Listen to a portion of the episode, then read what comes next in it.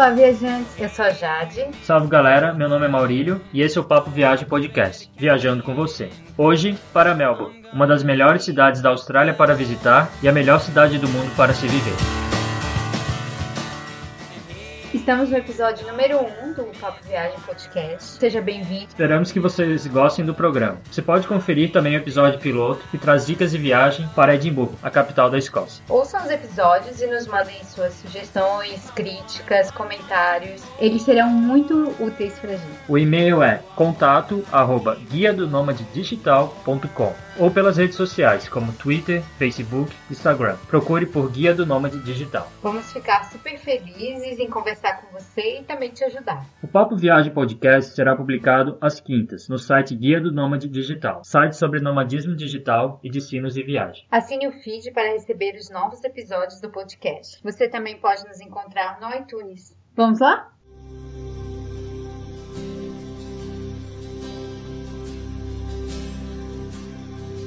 I came upon the prison ship, bowed down by iron chains. I fought the land, endured the lash, and waited for the rains. I'm a settler, I'm a farmer's wife, on a dry and barren run. A convict, then a free man, I became Australian. Maurílio, por que visitar Melbourne? Melbourne é um centro multicultural que deve ser visitado pela sua arte e cultura, comida e vinhos, mercados, vida noturna e arquitetura, sejam os prédios vitorianos ou os prédios modernos, como os arranha-céus. Melbourne é urbana, segura, limpa, organizada e bem planejada. A cidade possui também parques, praias e eventos o ano todo, sem exageros. Melbourne é considerada a melhor cidade para se viver no mundo. Acho que vale experimentá-la por uns dias ou por alguns minutos junto conosco, não é mesmo? Acho que sim, acho que vale a pena. We are one, but we are many, and from all the lands on earth we come. We'll share a dream and sing with one voice. I am, you are, we are Australian.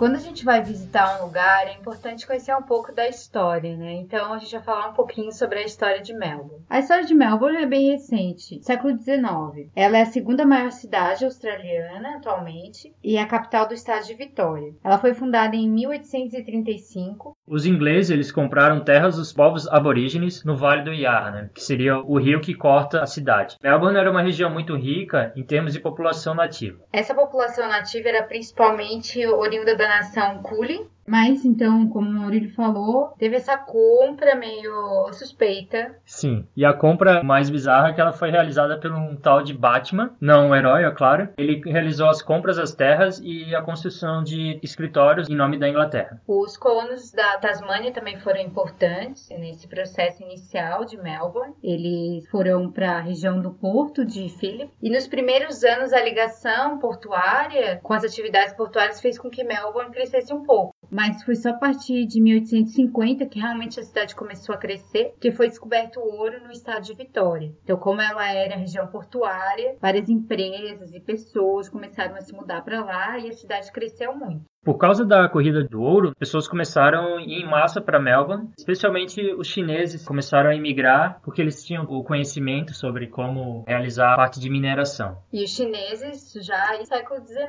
então eles já estavam bem adiantados em termos de imigração. Além dos chineses, na época da corrida do ouro, Melbourne recebeu muitos imigrantes após a Segunda Guerra Mundial. Melbourne recebeu principalmente italianos e gregos. Melbourne é a terceira maior cidade grega do mundo, atrás apenas de Atenas e Tessalônica. Isso é bem surpreendente. Estima-se que 350 mil pessoas em Melbourne falam grego. Há 100 escolas de língua grega, incluindo colégios bilíngues, 42 igrejas ortodoxas e 300 ONGs e outras entidades semelhantes. São muitos gregos morando em Melbourne. Inclusive você encontra muitos restaurantes no centro de Melbourne que são né, da cultura grega. Melbourne tem a maior população italiana fora da Itália. Pode ser considerada uma cidade multicultural por ter esse aspecto de imigrantes de vários lugares do planeta mesmo atualmente. Uma curiosidade sobre Melbourne é que Melbourne já foi a capital da Austrália entre os anos 1901 e 1927, enquanto Canberra, ou Canberra, como eles chamam, estava sendo construído. E é engraçado saber que Melbourne tem uma rivalidade histórica com Sydney. E o motivo de terem escolhido Canberra né, como lugar da capital, de construírem a nova capital, foi porque Canberra fica entre Melbourne e Sydney distâncias iguais. Então, ficou no meio do caminho entre as duas cidades, que para não né, ter problema de rivalidade. É, parece que essa rivalidade é bem histórica.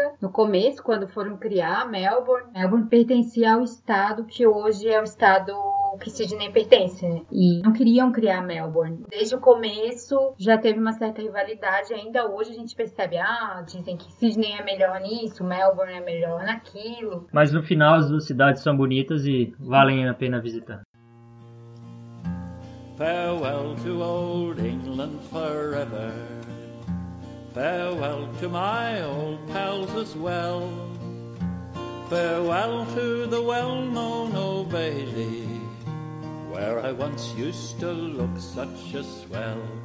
Sing Bom, vamos falar um pouco sobre dados gerais, né, a questão de aspectos burocráticos sobre Melbourne e sobre a Austrália em geral. A língua, como todo mundo sabe, é o inglês com sotaque. Eu diria que ele é razoável para se entender. Ah, sim, a comunicação não vai ser lá grande problema, né? Pessoas bem legais, os australianos, e se você não entender e perguntar para repetir, eles vão responder. Sim. Só pedir para eles falarem mais devagar. E acho que com relação à língua você não vai ter problema, mesmo que você não fale inglês perfeito. Exatamente. E a moeda é o dólar australiano. Ele é menos valorizado do que o dólar americano. O que é muito bom para a gente. O que é importante, é, levando em consideração que a nossa moeda não é muito forte. E quando se fala em moeda, tem que também se lembrar de uma questão que muda muito entre os países, que é a gorjeta. Na Austrália, não se tem o costume de deixar gorjeta em qualquer lanche, qualquer almoço. Se você for num restaurante legal, o serviço for muito bom, a comida for realmente que você espera, você deixa 10%. Agora, no almoço não precisa. Sim, você só vai da gorjeta mesmo for um caso muito especial, você gostar muito do atendimento, mas no jantar mesmo, porque os australianos e até os neozelandeses, eles não têm essa visão de gorjeta como a gente vê em outros países, como por exemplo os Estados Unidos. Eu acho que é melhor nem pensar em dar gorjeta, aproveite e guarde seu dinheiro para outra coisa. Se realmente o serviço for muito bom, vai ser uma forma de você dizer muito obrigada. Essa questão de não ter a cultura da gorjeta é porque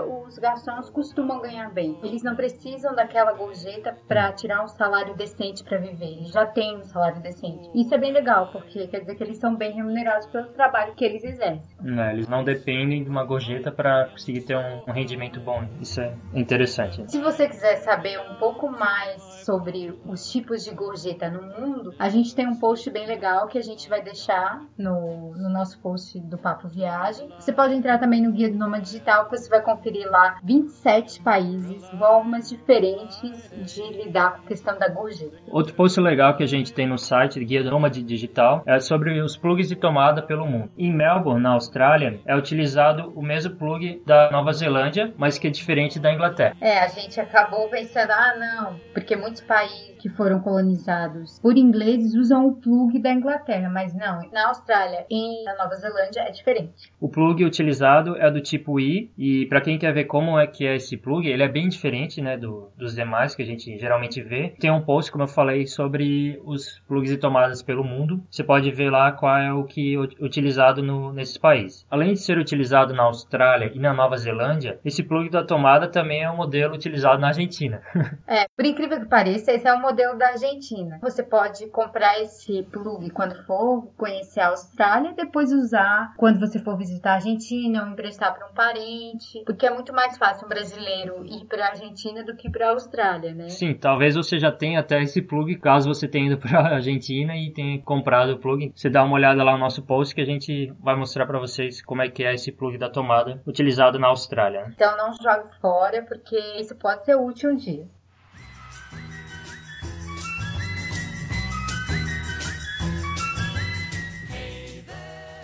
Outra questão é o visto de turista que você precisa para entrar na Austrália. O visto de turista ele deve ser feito online com pagamento de cartão de crédito internacional. Primeiro você preenche o formulário e paga a taxa. A taxa varia dependendo do tipo de visto. O visto normal é o visto Subclass 600, que é o visto de turista e que custa 136 dólares australianos. Esse visto você pode fazer a opção múltiplas entradas, ou seja, você pode ir, por exemplo, para a Nova Zelândia e voltar para a Austrália. Quando você for fazer o visto e desejar visitar a Nova Zelândia e voltar para a Austrália, não se esqueça de colocar a opção múltiplas entradas no processo do visto. A gente vai deixar o link da embaixada da Austrália no Brasil que fala sobre exatamente isso. E no nosso site também tem um post sobre como tirar o seu visto para a Austrália. Para quem vem do Brasil, é necessário ter o comprovante internacional da febre amarela. A Austrália, assim como outros países como a Malásia, pedem que você tenha um comprovante que você recebeu a vacina da febre amarela.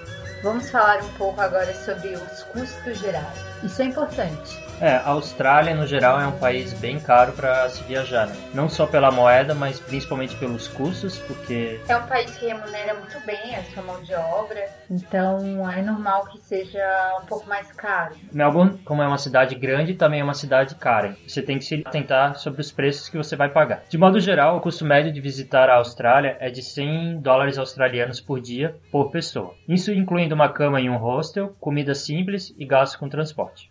Falando de cada item então.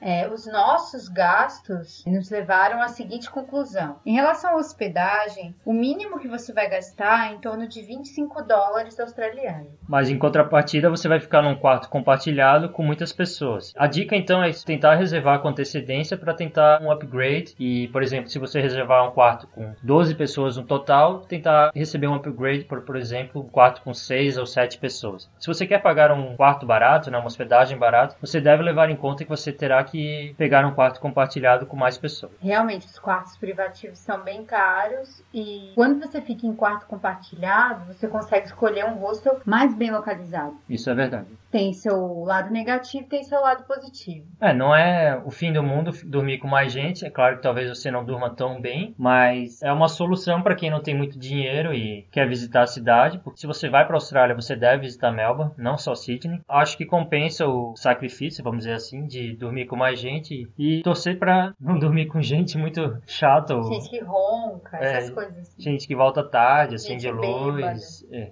tem essa parte. Em relação à alimentação, normalmente uma refeição simples, nessas redes, tem umas redes mexicanas legais, comer uma pizza, algum prato asiático, custa em torno de 10 dólares australianos. A dica que a gente dá é você comer no hostel uma das refeições principais e comer fora o almoço, por exemplo, que aí você já tá na rua, você já come lá um pedaço de pizza e continua a conhecer a cidade. E para compensar isso, Melbourne tem a vantagem de ter muitas atrações de graça. Tem as atrações pagas, que daí são caras, você vai pagar em torno de 25 dólares australianos, mas vai depender muito do que você vai querer conhecer. Você pode ir apenas nas atrações gratuitas, que já vai ser o suficiente, porque Melbourne tem muita coisa externa, né? Parque e tal. Tem muitos museus de graça e muita coisa de graça que você pode aproveitar. Em relação ao transporte dentro do centro de Melbourne, o tram, que é um bonde moderno, também chamado de VLT, ele é de graça. Então isso facilita muito para o mochileiro, isso facilita muito para quem trabalha lá, isso facilita muito para todo mundo. E você vai abusar desse tram. Por isso que é também importante ficar bem localizado. Seu maior custo de transporte vai ser o custo de sair do aeroporto e chegar até o centro, chegar até a sua hospedagem e da sua hospedagem ir para o aeroporto. Dá para gastar menos de 100 dólares por dia por pessoa, mas o trabalho que você vai ter vai ser um pouco grande, né? É um esforço. É, a gente acha que isso vale a pena quando é um mochilão de longa duração. Agora, se você tá tranquilo em relação ao orçamento, você fica num quarto privativo, aproveita os restaurantes bons que tem na cidade, aproveita a vida noturna. Com certeza tudo isso vale a pena. Os gastos com viagem são investimentos, né? Investimentos em você. Mesmo que você tenha ou não dinheiro, você vai conseguir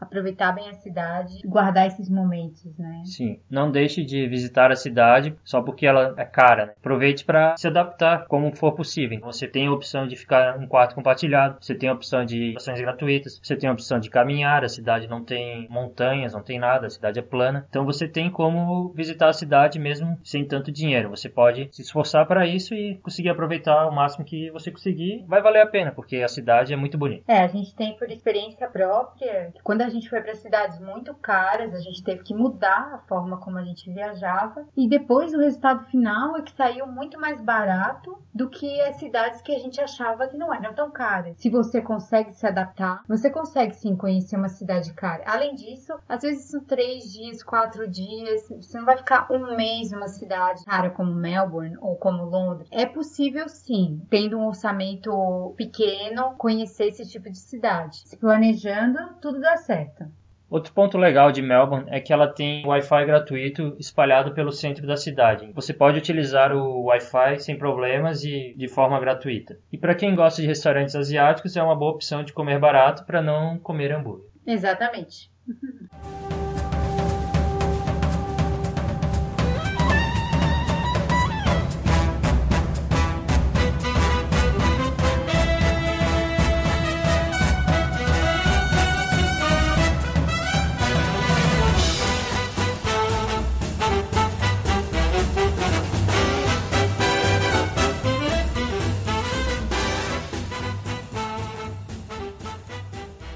Então agora a gente vai entrar num tema um pouco polêmico. Qual é a melhor época para conhecer Melbourne? Sim, é um pouco difícil porque Melbourne pode ser muito quente determinada época do ano e talvez chover numa outra época do ano. Então a gente vai explicar um pouco quando é melhor para viajar em Melbourne. Pode-se viajar para Melbourne durante todo o ano porque a cidade não é fria demais. Você não vai ter problema tanto com o frio. Você deve se atentar aos meses da primavera que são muito chuvosos entre setembro e novembro principalmente em outubro, quando a precipitação é muito alta. No verão, a temperatura pode chegar e passar dos 40 graus e o tempo fica muito seco. Então a gente percebeu que as pessoas começam a espirrar muito. O verão é bastante quente mesmo. Já no inverno, a temperatura fica entre 10 e 20 graus. Você pode pegar um pouco mais frio ou talvez um dia um pouco mais quente. A cidade pode ficar cheia durante o início de novembro por causa da corrida dos cavalos, que é bem famosa. Então, você deve se atentar apenas aos eventos que estão ocorrendo na cidade cidade. Qual seria a melhor época para viajar para Melbourne? A gente acha que entre novembro e dezembro, porque já parou aquela temporada de chuva e ainda não tá tão quente, e depois do verão, em abril, antes de começar o inverno. Então a gente acredita que essas sejam as melhores épocas para conhecer a cidade.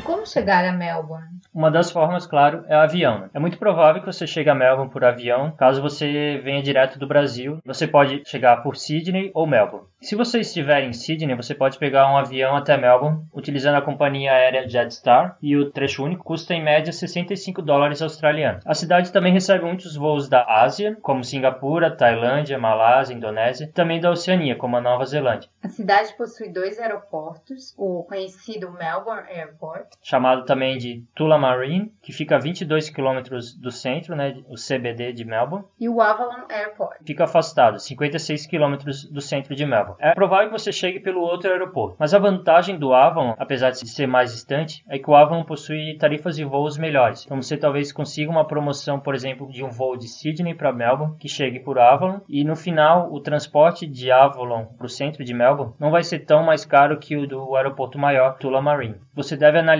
que compensa mais para você. Para sair ou para chegar no aeroporto não é algo difícil. Há várias opções. A opção de usar o táxi, que é caro, porque são 22 quilômetros de distância, o ônibus shuttle ou o transporte público. É, na questão do transporte público, você deve fazer uma combinação de ônibus e trem. O ônibus 901 e custa a viagem toda, né, com o trem, 7 dólares australianos. Você deve analisar se compensa pegar o transporte público, porque demora um tempo. Você tem que também pegar horários que se integrem, né? Você, senão você vai ter que esperar algum tempo a mais numa estação. Outro ponto para quem quer pegar o transporte público é a questão do cartão Mike que você tem que comprar e custa 6 dólares australianos, que não são reembolsáveis. Você encontra nos terminais do aeroporto. A melhor opção para quem chega do aeroporto, na minha opinião, é pegar o shuttle. O Skybus e o Greenbus é que operam o serviço de shuttle. O Skybus é um pouco mais caro, 18 dólares australianos, e o Greenbus, um pouco mais barato, custa 14 dólares australianos. A vantagem é que eles deixam na estação do centro de Melbourne, no CBD, na estação Southern Cross Station, uma das principais estações de Melbourne. E de lá você pode pegar um tram gratuitamente na área do centro Do aeroporto de Avalon até o centro, também há a opção de você pegar um shuttle, só que é bem mais caro, 22 dólares australianos, e que pode ser compensado pelo preço do seu voo. A diferença de 4 dólares, dependendo do. Se você pegar o shuttle mais caro, vai custar 18 do aeroporto de Melbourne, o principal, e do Avalon vai custar 22. Então, se você conseguir uma tarifa que é metade do preço, por exemplo, e chega em Avalon, compensa muito mais. Você também pode usar o serviço ferroviário, ou seja, o trem, na Austrália. Mas como a Austrália é um país muito grande, normalmente as viagens demoram muito. Então, para você ir para Sydney ou Adelaide, são 10 horas de viagem, que pode não compensar. Também há a opção de usar os ônibus no deslocamento entre os estados, mas no caso os ônibus são bastante caros. A gente acha que não vale tanto a pena para grandes distâncias. Ah, os ônibus na Austrália são bem caros comparado com outros países, mas caso você tenha interesse de viajar de ônibus, uma das empresas é a Greyhound, a mesma empresa que tem nos Estados Unidos. Uma outra forma de se deslocar na Austrália é pelo serviço de relocation. O relocation ele é realizado na Austrália e na Nova Zelândia. Você leva um carro de uma locadora para uma outra cidade em até X dias. Por exemplo, você pega um carro em Gold Coast, você tem que levar esse carro até Sydney ou Melbourne, pagando apenas um dólar australiano por dia em média. A questão do combustível varia. Eles podem pagar o seu combustível todo, podem pagar um tanque cheio e você pode devolver o tanque vazio. Mas então a vantagem é que você leva esse carro, você faz esse serviço de levar o carro em outra cidade, você economiza com esse transporte fazendo esse serviço de transporte de um carro, de uma van ou de até um trailer. É, o problema é no tempo da operadora, né, do, do serviço. Você tem que levar esse carro em tal dia, tem que estar tá lá. Se você tem um planejamento já bem fechado, talvez não ajude muito. Mas caso você tenha flexibilidade para fazer esse tipo de serviço, eu acho que compensa para quem gosta de dirigir e tem tempo para isso the fox went out on the chase one night, and he prayed to the moon to give him light. He had many a mile to go that night before he reached the town. Oh, town, oh, town, oh, many a mile to go that night onde se hospedar em Melbourne. Você pode conseguir preços bons em Melbourne caso você se antecipe, e você pode até conseguir um upgrade Clean Host. Duas áreas de hospedagem em Melbourne se concentram no centro financeiro, que seria o CBD, Central Business District, e a praia de Santa Kilda. O centro financeiro é onde está a maioria das coisas em Melbourne, coração da cidade, onde são realizados negócios, mas também tem os pontos turísticos e a vida noturna. Pode não ser uma região barata, mas encontra alguns hostels que não são tão caros, e se você ficar perto da linha de tram, que é gratuita, você facilmente consegue atravessar o centro financeiro. Então a melhor dica para quem quer ficar bem localizado é ficar no centro financeiro perto da linha do tram gratuito. Outra opção é ficar na praia de Santa Kilda. Essa praia ela fica lotada no verão, tanto com locais quanto turistas. Só que realmente fica um pouco longe dos principais pontos turísticos. Mas se o seu perfil é realmente para relaxar, descansar, talvez Santa Kilda seja uma opção interessante. Sempre bom ter algumas opções, mas se você realmente vai ficar poucos dias na cidade, conhecer os principais pontos turísticos, o centro é a melhor opção. Santa Kilda tem a vantagem que você talvez consiga encontrar hospedagens mais baratas que no centro talvez você não encontrasse. Vale a pena pesquisar em Santa Kilda para quem não tem muito dinheiro e quer ficar mais na praia, pode ser uma boa opção.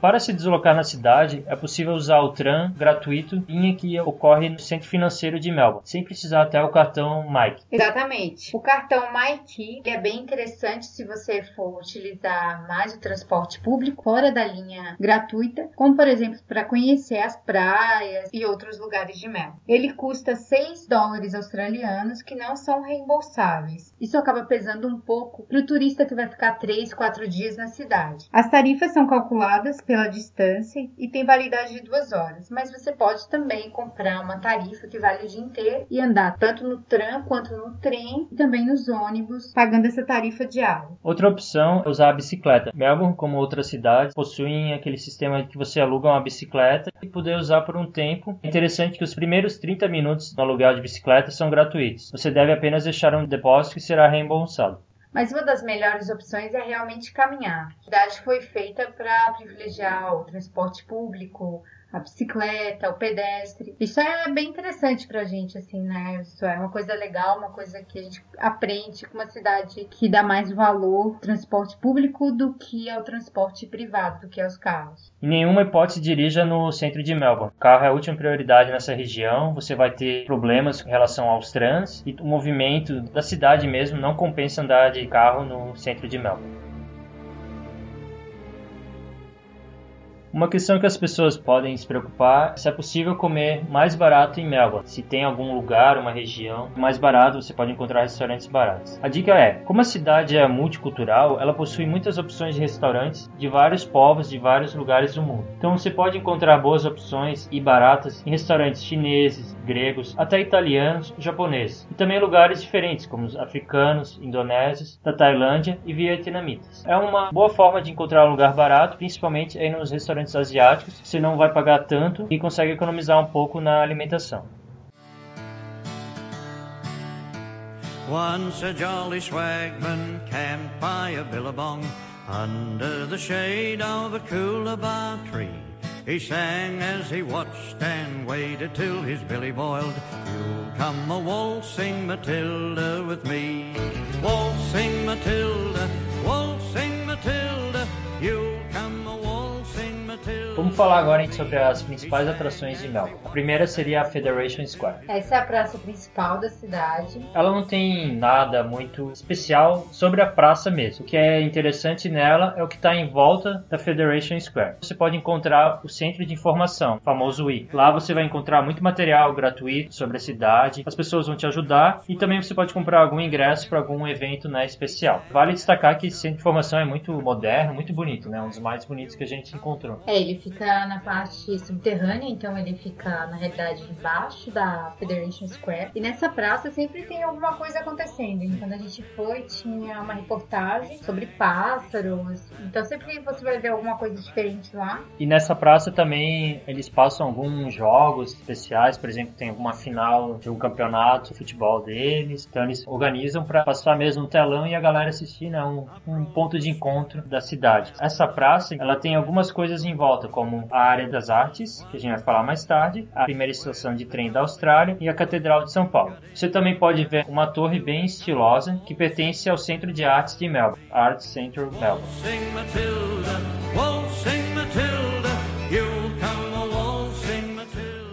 Melbourne é uma cidade conhecida pela sua arquitetura. Então, mesmo sendo uma cidade nova, não, se a gente for pensar mesmo comparado com as cidades brasileiras, ela tem muitos prédios vitorianos. É, que seriam muitos da época da Corrida do Ouro. Construíram bastante coisa naquela época.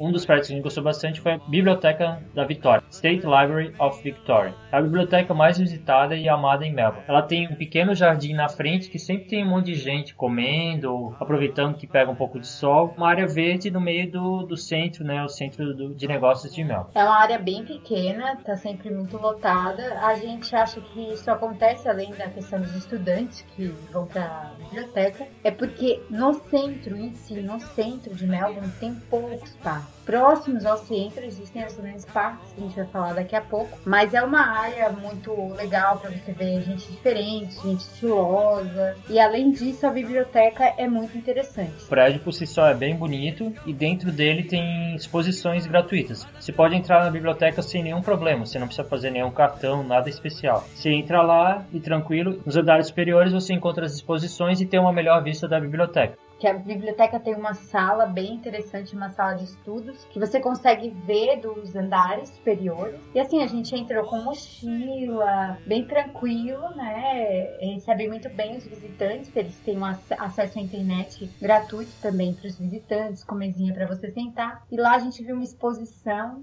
Uhum. com livros históricos muito legal. É o livro do Darwin, A origem das espécies. primeira edição, então é uma edição do, do ano 1800 e pouco. É bem incrível ter visto esse livro, né, que praticamente mudou a história até da ciência mesmo. Foi legal ter visto esse livro. Você encontra vários tipos de exposições lá, então vale a pena visitar. É um passeio de graça, você vai encontrar muita coisa interessante lá. Outro prédio vitoriano que você deve visitar, né, pelo menos tirar uma foto, o antigo Tesouro Nacional. Ele é um prédio bem imponente do século XIX, da época da Corrida do Ouro. No interior do prédio possui arcos de ouro. Vale a pena para quem se interessa pela essa parte antiga da história na questão da Corrida do Ouro. Próximo a ele, a Casa do Parlamento, que oferece tours gratuitos, muito interessantes. A questão arquitetônica também é bem interessante. Saem vários tours diários, guiados, de graça, então é algo bem interessante para conhecer. Outro prédio histórico é a antiga alfândega, o Old Customs House. Esse prédio ele era muito utilizado para controlar os produtos que entravam no estado de Victoria, então os produtos importados e provavelmente exportados, e controle da entrada dos imigrantes. Por causa disso, esse prédio atualmente possui um museu dos imigrantes que conta essa história da imigração que aconteceu na Austrália desde o início até os dias atuais. Para quem tem interesse em visitar o museu, custa 14 dólares australianos, mas só o prédio já compensa, porque ele foi um prédio reformado, está bem bonito, compensa para tirar uma foto. Ele é um prédio importante desse período da corrida do ouro, que provavelmente foi investido uma grana ali. Também tem a estação Flinders, que é aquela estação que a gente falou antes, que fica perto da Federation Square. É, foi a primeira estação de trem da história da Austrália e provavelmente foi construída por causa da questão do ouro.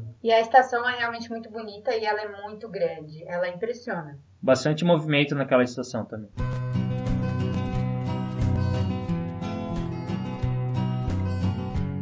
Você pode visitar também jardins em Melbourne. Dentro deles está o Jardim Botânico, que é o Royal Botanic Gardens, que é uma, uma bela opção para quem quer relaxar e aproveitar os diferentes tipos de plantas, flores. Mesmo que você já tenha ido em outros jardins botânicos, a questão é que o Royal Botanic Garden tem uma especificidade que ele tem flora da Austrália, flora da região de Melbourne e flora da Nova Zelândia. É algo diferente, algo que a gente não vê no Brasil, claro. E você pode conhecer ali de graça naquele jardim botânico. Você vai ter a chance de conseguir ver algo que provavelmente você não veria num outro jardim botânico em outro país. Compensa por isso, né? Sim, uma chance única, né? Sim, é um jardim até grande. Você vai precisar um tempo para visitar esse jardim com calma, né? Se você deseja visitar todas as áreas do jardim, você vai precisar um tempo. E o bom é que ele fica próximo à Federation Square. Você pode pegar um tram gratuito até a estação Flinders e de lá caminhar um pouquinho, atravessar o rio, ver esse rio histórico, né? Conhecer o, o jardim. Bem interessante.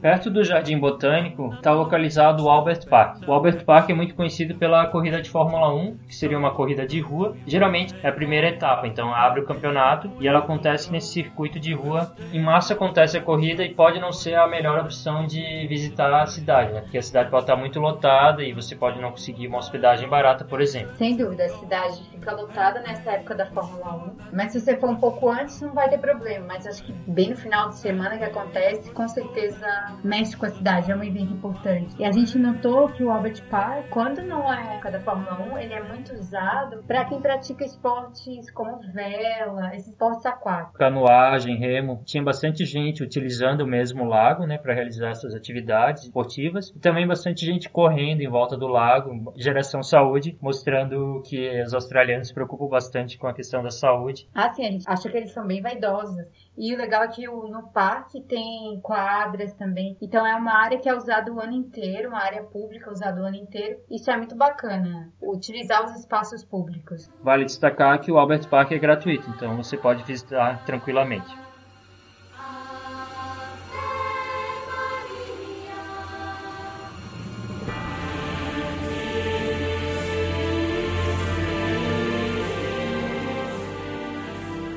No Jardim Botânico de Melbourne está localizado o Shrine of Remembrance, seria um monumento homenagem de guerra. Só que ele não é apenas aos soldados do estado de Vitória que lutaram nas guerras. Ele é mais que isso. É, se você for ver os números, assim, não chegar a se comparar a outros países. Mas esse monumento, ele também é em homenagem às pessoas que ficaram em Vitória, que deixaram seus filhos irem para a guerra, que deram suporte econômico, né? Continuaram trabalhando para que essas pessoas pudessem estar, principalmente no Egito, que eles lutaram muito no Oriente Médio, nessas regiões. Mas eu acho que esse local tem de mais interessante é a vista. É, a vista é uma das melhores da cidade. Ela tem a vantagem de ser uma vista gratuita, você não precisa pagar. Como ele está muito bem localizado você vai conseguir ver muita coisa do topo desse monumento. Então compensa visitá-lo.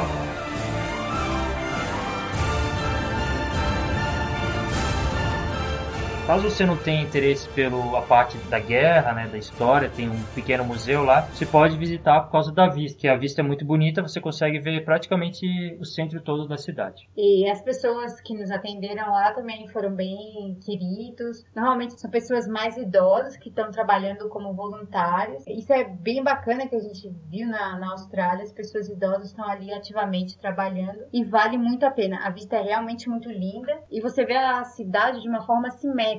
Acho que você tá no meio assim do centro. Uhum. Você não tá no centro, mas aí você olha de frente assim, é como se estivesse no meio e vê aqueles prédios enormes. É, a vista é muito bonita e rende belas fotos. E tem a vantagem que a entrada é gratuita. Esse é um passeio imperdível. Visite esse monumento Além de conhecer a história através desse monumento, conhecer as belezas da flora australiana, você também pode conhecer um pouco da fauna desse país, que é sem dúvida um dos países mais peculiares em termos de animais diferentes, né? Sim, quem não gostaria de ver um canguru, um koala, um diabo da Tasmânia, você pode encontrar esses animais no santuário, né? O chamado Haley's Valley Sanctuary. Há outros também, mas esse é um dos mais interessantes para quem procura os animais típicos, para quem não quer ir no zoológico gigante e ficar o dia inteiro, você quer só conhecer os animais típicos dessa região. Esse é um passeio que custa um pouco caro, fica em torno de 31 dólares australianos e também ele é um pouco longe do centro da cidade, obviamente, porque como é um zoológico, né, um santuário, tem que ter um espaço para os animais. A vantagem é que as crianças até 15 anos não pagam nos finais de semana e feriados, então caso você vá com uma criança, compensa aí no final de semana para aproveitar essa promoção mesmo. E eles têm lá o canguru vermelho, né? A gente chegou a ver canguru em Sydney, mas não era o canguru vermelho. E tem o, também o ornitorrinco.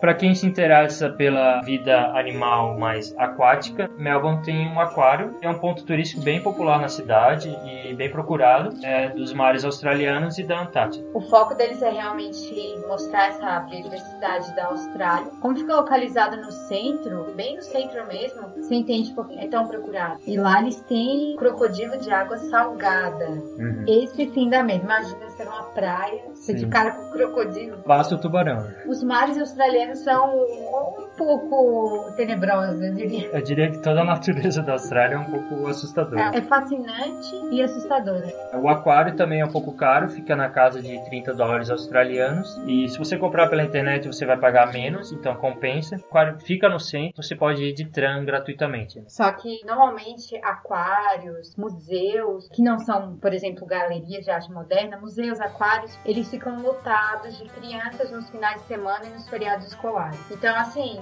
no final de semana, eu particularmente não recomendaria, porque são muitos grupos escolares juntos, acaba ficando tudo muito tumultuado. From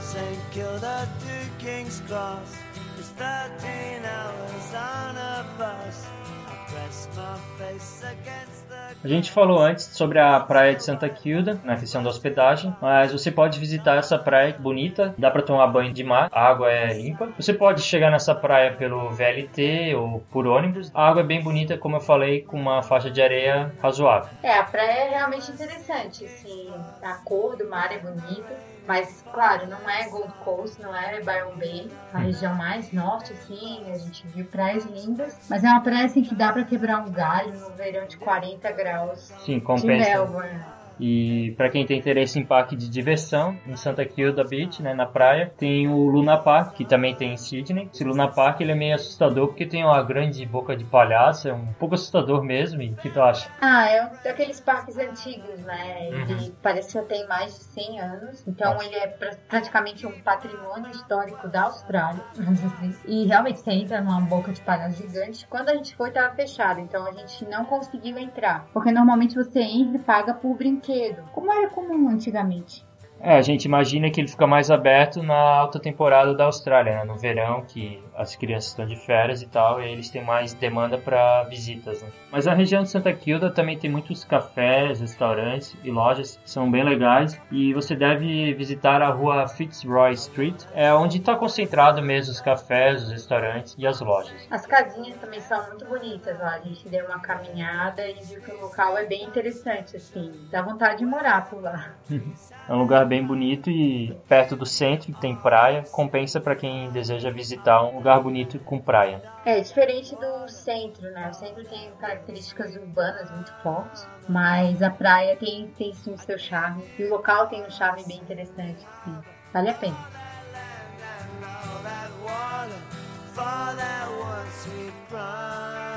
Outra praia famosa de Melbourne é a praia de Brighton. Essa praia ela não é tão popular como Santa Kilda, mas ela tem uma história bem interessante. Prezando pelos bons costumes, foram construídas algumas casinhas de banho na frente da praia, casinhas coloridas muito charmosas, e na realidade são essas casinhas que fazem o sucesso ou a fama da praia. Sim, as casinhas dão um estilo para a praia, né? Um, as, se você ver as fotos são bem estilosas. São fotos bem interessantes e os turistas vão lá realmente para conhecer essa região. Acho que mais que é para conhecer as casinhas do que realmente para conhecer a praia.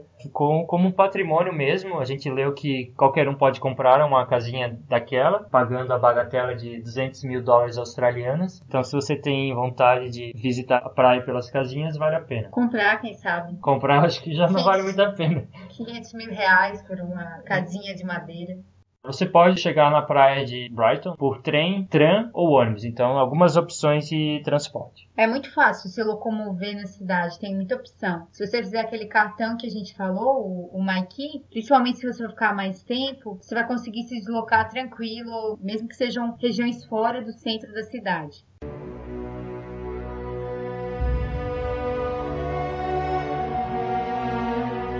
Outra atração bem conhecida de Melbourne que faz muito sucesso, principalmente com os gringos, é o Old Melbourne Jail. Na língua antiga escreve Gaol jail, que seria uma forma de falar prisão mesmo. Essa prisão ela foi símbolo da autoridade mesmo policial numa época em que a cidade vivia meio fora da lei, assim, né, no século XIX. Então vários foras da lei conhecidos ficaram presos lá, principalmente o Ned Kelly. Fora da lei mais famoso da Austrália, ele seria o anti-herói do, do pessoal porque ele desafiava as autoridades locais com o seu bando Ned Kelly era uma figura, porque ele começou a ser perseguido para ser preso, porque cometia assaltos, aquela coisa toda. A polícia fez aquele esquema da recompensa. Ele já tinha uma grana e ele fez também o esquema da recompensa. Quem matasse os caras que queriam matar ele, ele pagava. Ele realmente se tornou um cara muito famoso hum. na cidade e como ele veio da pobreza, ele acabou também sendo muito adorado pelas pessoas. Tanto é que quando ele foi preso, depois ele foi preso, enforcado, né? Assassinado, as pessoas não queriam que isso acontecesse. Fizeram até uma petição para a polícia não enfocarem o Ned Kelly. E aí tem uma coisa muito interessante porque eles não sabiam onde estava o corpo dele, né? Porque ele foi decapitado também depois. Então eles não sabiam onde estava o corpo, eles descobriram há pouco tempo que o corpo estava enterrado na própria prisão. Então a prisão se tornou muito histórica para os australianos por causa disso. Exatamente porque ali estava o corpo dele, porque ele ficou lá e tal. Para quem deseja visitar essa antiga cadeia, o ticket adulto custa 25 dólares australianos. Fica aberto todos os dias. Pode ser um passeio para quem se interessa pela história da Austrália e um lugar diferente. Localizado super no centro, mais um turístico no centro da cidade.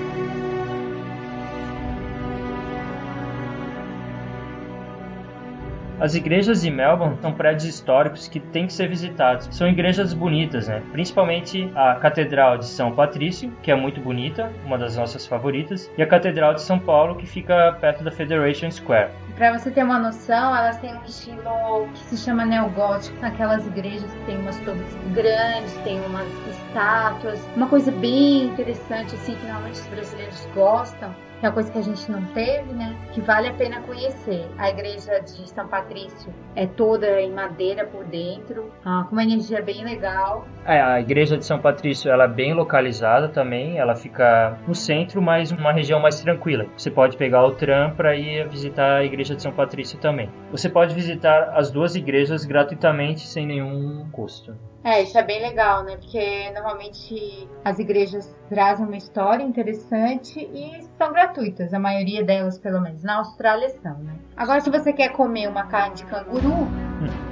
Tem chance. você pode visitar o Queen Victoria Market, é o principal mercado de Melbourne. Ele, ele é muito grande, ele tem muitas áreas diferentes, tanto de comida quanto de bugigangas e roupas. Você pode encontrar qualquer coisa lá porque tem muita coisa naquele mercado. É, tem muitas coisas legais, diferentes. A parte da comida, pelo menos, foi que, a, que eu mais gostei. Tem queijo, tem uma grande quantidade de pescados, muitos pescados interessantes. Tem as coisas muito típicas de lá, carne de canguru. Além da comida, você pode encontrar roupas e souvenirs, caso você deseja comprar. Então você pode encontrar desde casacos com pelo de alpaca, mas também coisas da Austrália, como corros, estátuas, aqueles bichinhos de canguru, coisas de turista de comprar souvenir e levar pro pessoal. É, também você pode encontrar coisas falsificadas. Tudo depende de quanto você procura. Mas realmente o mercado tem bastante opção. E o mercado é um dos principais pontos turísticos de Melbourne você deve visitar, mas só fique atento aos dias de abertura do mercado. Fica fechado nas segundas, nas quartas, nos feriados. Nos demais dias, então, ele fica aberto. Melbourne também tem outras opções de mercado, não é só o Queen Victoria Market. Você pode visitar o South Melbourne Market e o Prahran Market. Esses têm um foco diferente, eles são mais artesanais e orgânicos. Exatamente.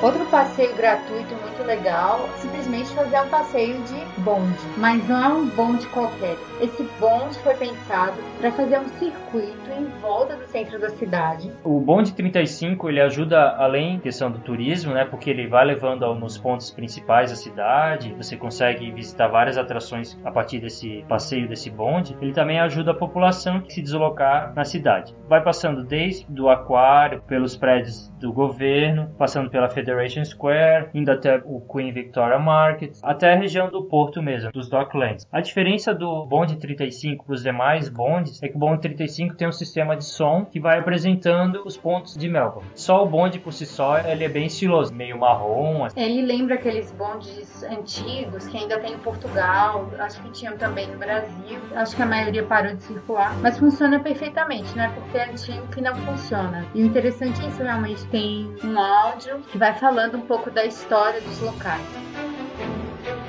Outra coisa muito legal de Melbourne é a questão do grafite. Talvez você já tenha ouvido falar disso, mas há ruas em Melbourne totalmente grafitadas, mas é grafite mesmo. A prefeitura apoia esse tipo de intervenção, os grafites, e você encontra em diferentes ruas. Mas a principal rua, Rossier Lane, é uma referência mesmo né, do, do grafite, onde você encontra várias pinturas mesmo bonitas, né, estilosas, desde ursos, criaturas aquáticas, mulheres estilizadas, é bem louco. referências à paz, também tem umas mensagens. A gente só ficou meio assim que algumas áreas estão deixando de ser grafite para virar pichação. Tem gente mal intencionada que vai lá e começa a pichar o que um artista fez, vai destruindo aos poucos. Mas sempre tem um novo artista fazendo um novo painel e deixando a Roster Lane bem interessante. A gente até presenciou um rapaz que estava fazendo um grafite novo, num ponto que ainda ninguém tinha feito até. Foi legal para registrar que a gente conseguiu ver um- uma obra sendo feita na hora. Essas ruas temáticas de Melbourne são bem legais, né? Além da Rossier Lane, outra rua de destaque é a The Grave Street, que é uma rua que tem muitos bares, restaurantes, negócios de geral, né? E realmente a The Graves Street ela é completamente tomada por cafés, por pequenos restaurantes. Tem mesas no centro da rua. Tem bastante gente andando, é bem legal. Vale a pena, vale a pena tomar um café lá. Além dessas duas ruas, outra área interessante é a Chinatown. Você vai encontrar, obviamente, os restaurantes asiáticos e os famosos dumplings, que seriam os bolinhos chineses. Fechados normalmente com carne de porco ou carne de boi. E são bem gostosos, vale a pena. Esse bolinho é de ficar viciado. Sim, porque Melbourne, como a gente falou, recebeu muitos chineses, principalmente no início da época da Corrida do Ouro, e atualmente também recebe muitos chineses. A comunidade chinesa cada vez mais está crescendo em Melbourne e novos restaurantes vão surgindo e novos empreendimentos dos chineses. A comunidade chinesa ela é bem organizada, eles têm site, então você pode entrar no site deles, que tem em um dos nossos posts, e ver como é. Só que não é uma Chinatown tão grande. Outra rua famosa é a Lygon Street, que é a rua da Itália. né? A herança italiana está localizada lá. E essa rua é famosa por ter os terraços vitorianos e essas lojas italianas, os cafés e os restaurantes italianos. Até tem uma festa que acontece nessa rua em outubro, então caso você esteja lá em outubro, você tem a chance de visitar essa festa, que é a Lygon Street festa, que celebra então a herança italiana que a cidade de Melbourne recebeu, né, com os imigrantes, principalmente após a Segunda Guerra Mundial. Esse festival é bem o estilo italiano, engraçado, divertido. Tem uma corrida de garçons, provável para ver quem cai primeiro, quem deixa cair tudo, e também uma competição para ver quem come mais espaguete. Se Essa é fosse bem interessante. pizza, eu até topava, mas espaguete acho que É, até que é bem interessante, parece bom. Outra região que você deve visitar, temática, seria a parte grega, a área grega, o recinto grego. Também engloba restaurantes, cafés e confeitarias. Ela fica próxima a Chinatown, fica bem no centro mesmo. E lá também tem um- uma festa, que Melbourne tem muitos eventos. A festa grega, que é chamada Festival de Antípodes, acontece em março.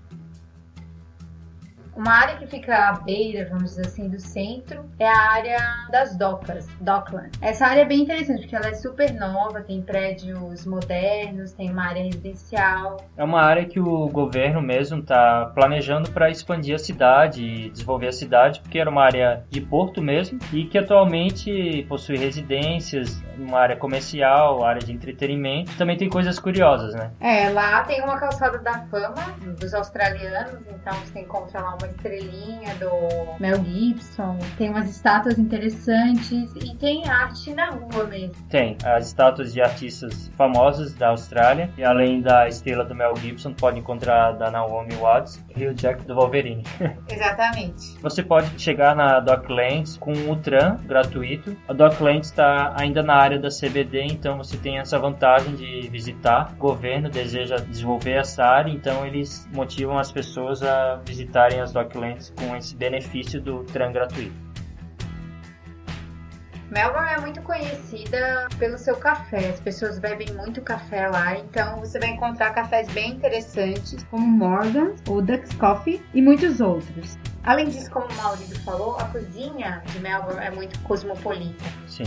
É um lugar interessante para você comer coisas que talvez você não encontrasse na sua cidade. Você pode, por exemplo, tomar um café da manhã de um país, almoçar de outro país e jantar de outro país, se você tiver dinheiro para isso, é claro. A gente recomenda bastante a culinária vietnamita, que ela é bem gostosa e ela é mais leve do que a culinária chinesa. E tem muitos restaurantes vietnamitas por Melbourne, então não deixe de provar. Para quem gosta de sair à noite, também não vai faltar opção na área central de Melbourne. Você encontra pubs como o The Toad, tem shows de música, mas o grande destaque de Melbourne, sem dúvida, é o Cherry Bar, que é voltado para quem gosta de rock e gêneros semelhantes. Vale a visita. Cherry Bar, eu acho que até ele nem cobra entrada, é só Consumação. Só, só consumação.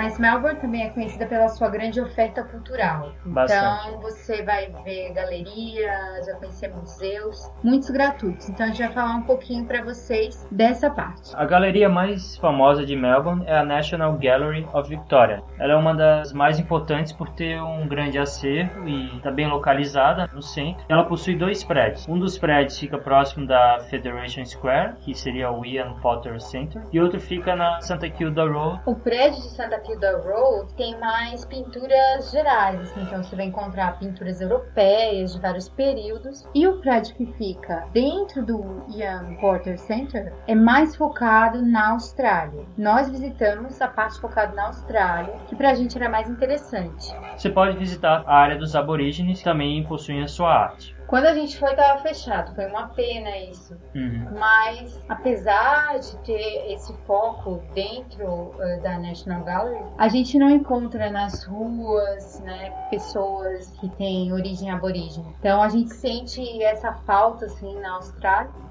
A National Gallery of Victoria também possui exibições temporárias. Você pode ver coisas diferentes. No nosso caso, a gente acabou parando em algumas exposições até um pouco meio assustadoras. Acho que foi a primeira vez que a gente foi numa exposição de arte contemporânea que realmente fez a gente sentir alguma coisa diferente, fez a gente entender o que estava acontecendo. Porque na maioria das vezes a gente vai lá e não entende o que está acontecendo. Se é ignorância nossa, Uhum. mas aquele ali deu para sentir um certo medo. Sim, Isso foi legal, isso foi interessante. que você conseguiu deixar angustiado. Bastante. E a National Gallery, ela é gratuita e algumas exibições temporárias podem ser pagas, mas vale a visita. Para quem quiser ir, fica perto do Federation Square, você pode pegar um tram até lá tranquilamente. Não deixe de visitar.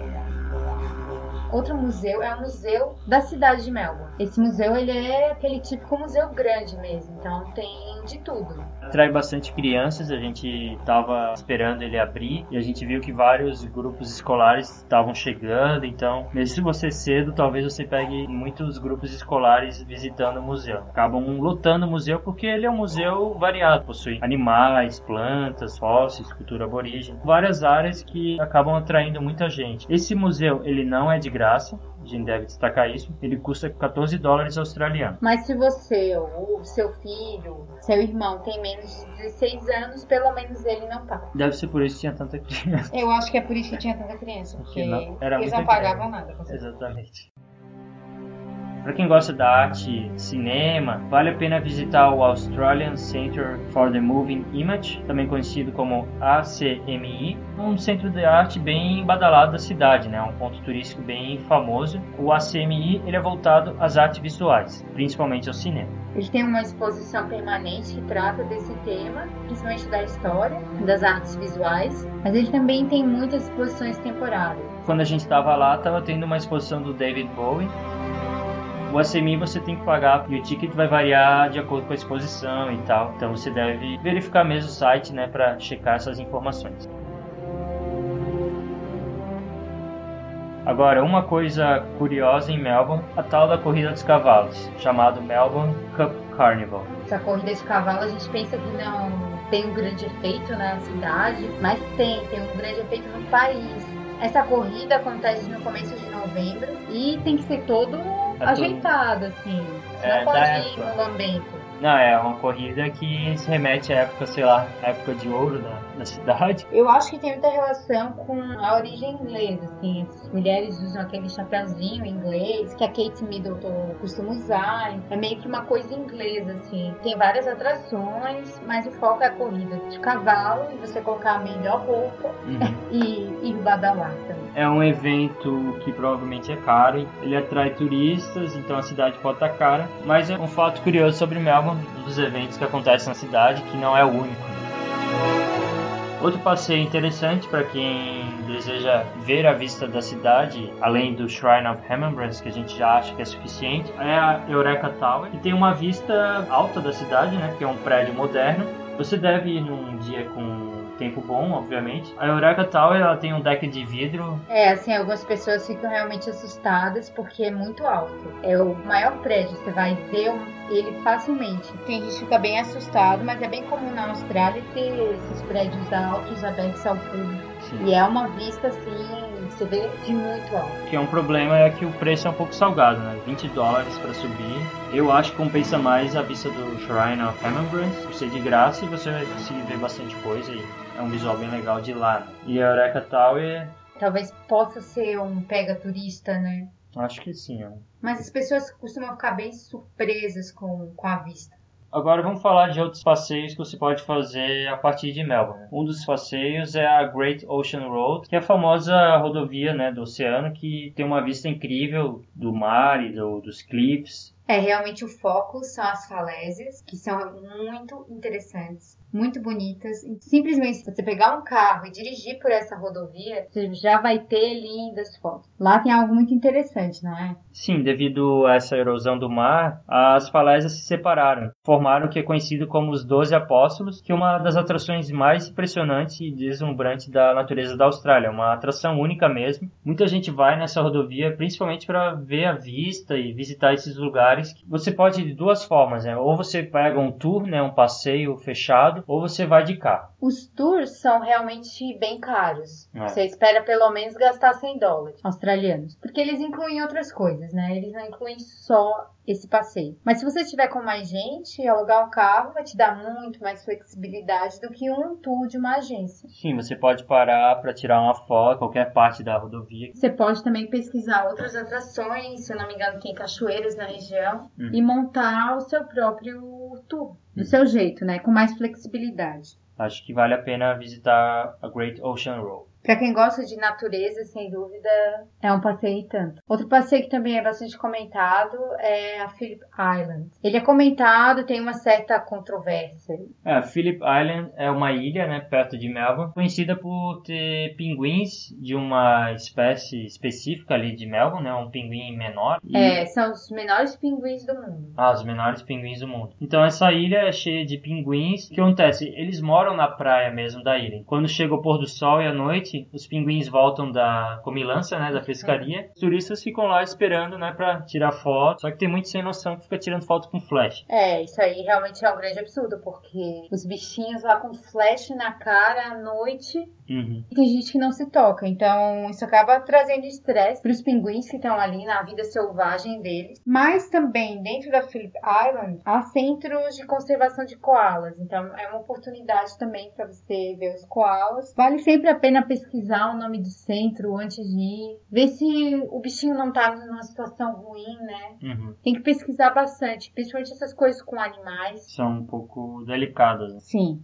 Principalmente se eles estão num ambiente confortável, né, um lugar que eles estão se sentindo bem, né, para não sofrerem com o lazer dos humanos. Sim, uma exploração turística, né? Bem triste, assim. Às vezes é meio exagerada, mas para quem tem interesse, tá aí para você. Outro passeio que o pessoal que gosta de beber vinho sabe que Melbourne tem muitas vinícolas na região de Melbourne, principalmente no Vale do Yar, que é o rio que corta a cidade. Então você consegue visitar as vinícolas que estão próximas de Melbourne. A gente, por experiência própria, conversando com uma australiana, ela comentou que o melhor vinho da Austrália vem da região de Melbourne. Se você gosta de vinho, compensa visitar uma dessas vinícolas. Agora, se você não pode ir até lá, vai no supermercado, compra um vinho Vai ser e mais barato. aproveita, porque é sempre bom provar um vinho de outro país. Só não beba na rua porque acho que é proibido. Eu acho que sim. Tem Beba- áreas banidas. Beba no hotel. E por fim, um dos passeios que você pode fazer a partir de Melbourne, dependendo da época, você pode visitar uma estação de esqui, porque Melbourne possui algumas montanhas que estão a duas a três horas da cidade. Entre junho e setembro, você pode visitar uma dessas estações de esqui, aproveitar a neve, para quem nunca viu neve e tal, vale a pena visitar uma dessas estações de esqui nas montanhas do estado de Vitória.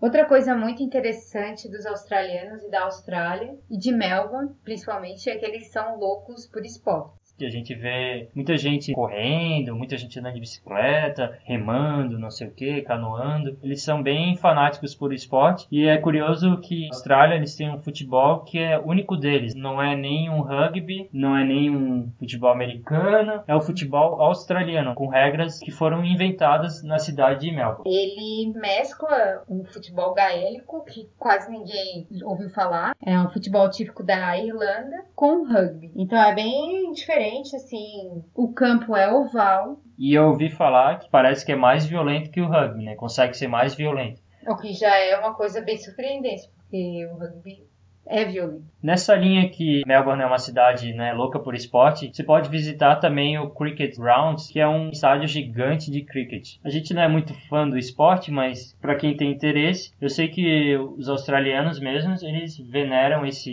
estádio. Quando tem jogo, o estádio quase sempre está lotado. Você pode visitar, fazer uma visita guiada nesse Cricket Grounds e conhecer o estádio. Como a gente falou antes, também tem o Grand Slam da Austrália, que normalmente é em janeiro, e a corrida de Fórmula 1. Então, Melbourne recebe muitos eventos, muitos eventos esportivos e realmente atrai muita atenção do mundo. A gente espera que também atraia a atenção dos brasileiros, né? Porque a gente percebe que Sydney tem muita atenção dos brasileiros, mas Melbourne talvez não tenha tanto, assim, pelo que a gente percebeu, né? É, eu acho que Melbourne não tem tanto porque ela não tem um monumento, né, um ponto turístico destaque. Sydney você tem a Harbour Bridge e a Ópera, né? E Melbourne, você parar pra pensar, não tem uma única que é o símbolo da cidade. O que Melbourne tem é a questão multicultural mesmo, os mercados, os parques. Isso compensa um pouco a falta de um monumento famoso que aparece no, Réveillon, né, com os fogos e tal. Mas Melbourne por si só vale a pena e se você vai pra Austrália, vá para Melbourne. Exatamente.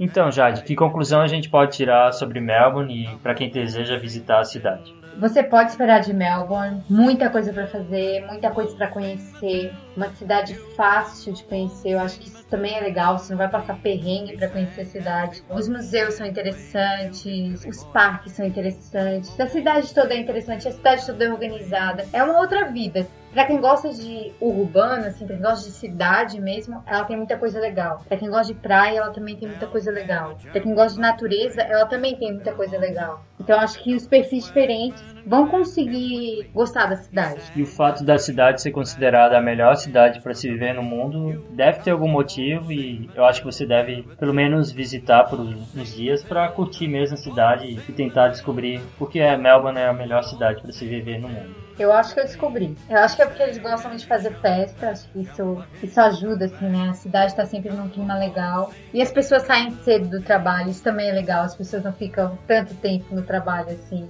Uhum. Elas não têm tantos problemas, assim, com trânsito, então acho que tudo isso contribui.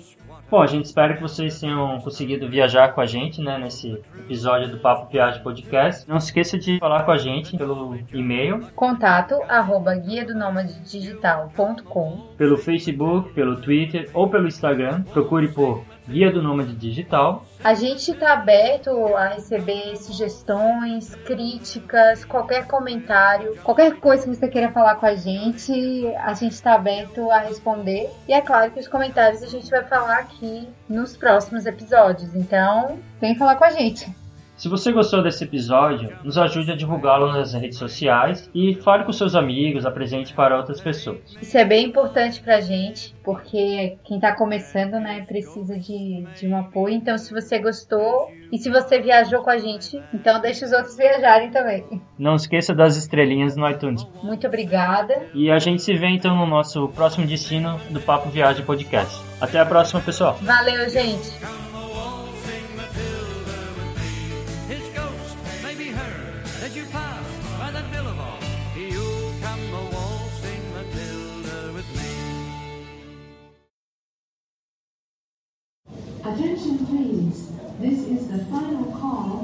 Não, a gente vai fazer. A gente vai fazer, mas eu- na hora que vai começar já vai estar, já Ah, fazer.